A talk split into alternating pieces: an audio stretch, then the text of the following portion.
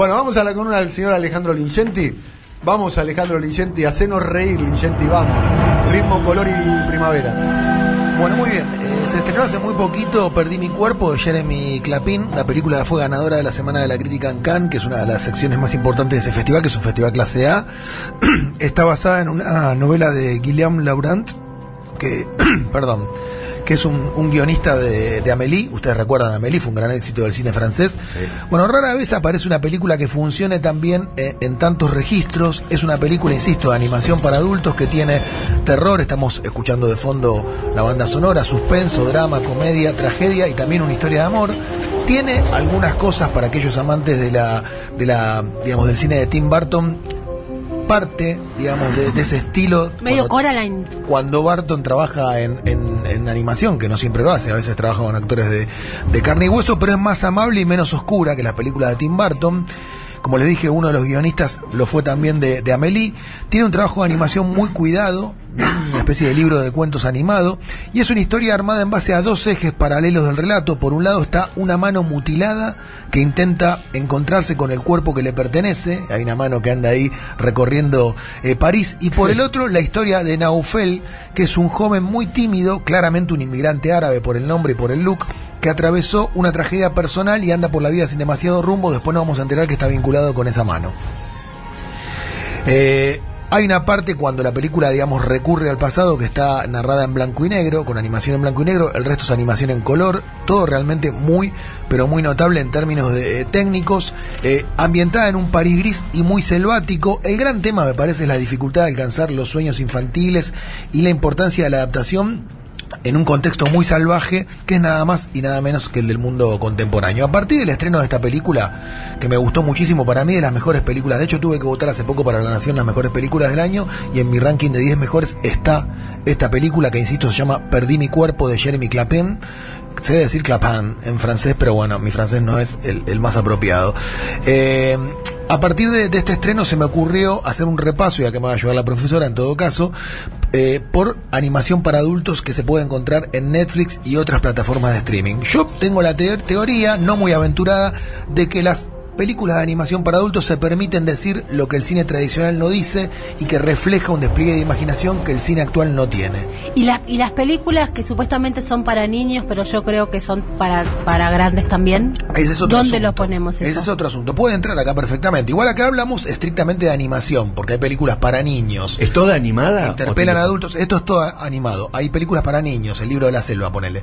Con actores que también interpela a adultos. Acá hablamos estrictamente de animación, pero podemos hablar de no, eso. Yo digo, por ejemplo, Shrek o eh, Toy Story, que tienen Sí, chistes que no son para niños. No, los niños no los entienden, son intertextos. muy desarrollados.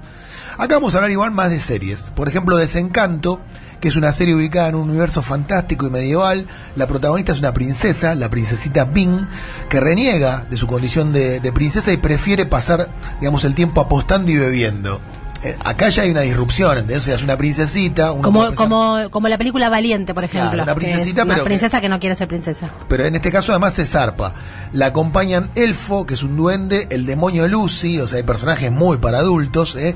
y tiene un humor más zarpado que el de Futurama y Los Simpsons, es una creación de Matt Groening, el autor también de, de, esos, de, esas, de esas ficciones, y hay muchos chistes sobre drogas, sexo y políticamente incorrectos. Se llama Desencanto, la verdad que está buena, es muy divertida. También Rick y Morty, que es una de las grandes sorpresas de los últimos años, Ahí hay gente celebrando detrás del vidrio. La Es, una serie que mezcla con mucho acierto para mi gusto la ciencia con situaciones realmente lisérgicas. Eh, Rick es un científico con una adicción al alcohol ¿m? que está con su nieto que se llama Morty, que hace curiosos viajes intergalácticos e interdimensionales, son viajes realmente lisérgicos, para conocer a seres muy extraños y mundos muy alocados. Rick y Morty, segunda recomendación de animación para adultos. Tercera, esta me encanta, Boyack Horseman. Boyack Horseman es un actor olvidado de la década de los 90 que planea su regreso a la televisión y que también es un caballo antropomorfo, o sea, tiene cuerpo de hombre y cabeza de caballo. Ese es el punto de partida de la serie.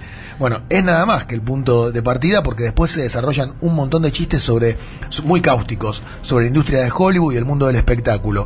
Will Arnett, que es un conocido actor de películas de comedia, es el que le pone la voz a este personaje realmente maravilloso que se llama Bojack Horseman.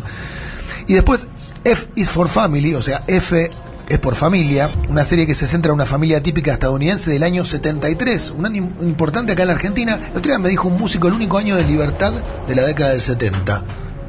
Es verdad. El único año de libertad de la década del 70 en la Argentina. Bueno, la trama es una crítica muy ácida al sueño americano. Realmente se encuentran este tipo de críticas mucho más plausibles en este tipo de series que en películas tradicionales.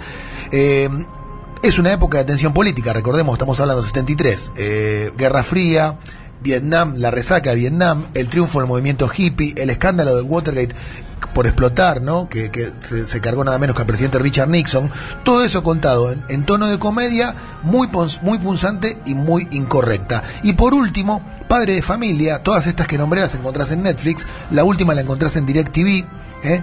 Eh, padre de familia es la familia es la familia Griffin que no evita los temas más polémicos en Estados Unidos el racismo la drogadicción la corrupción incluso la religión eh. es una serie creada por Seth MacFarlane y narra el día a día de una familia americana y su entorno con situaciones donde siempre priman también lo políticamente incorrecto son todas series de animación para adultos cuatro de Netflix uno de una de DirecTV las repito por las dudas padre de familia en DirecTV F is for Family, Boyack Horseman, Rick Morty y Desencanto, todas en Netflix. Y no se pierdan la película Perdí mi cuerpo de Jeremy Clapham, excelente estreno de animación francesa.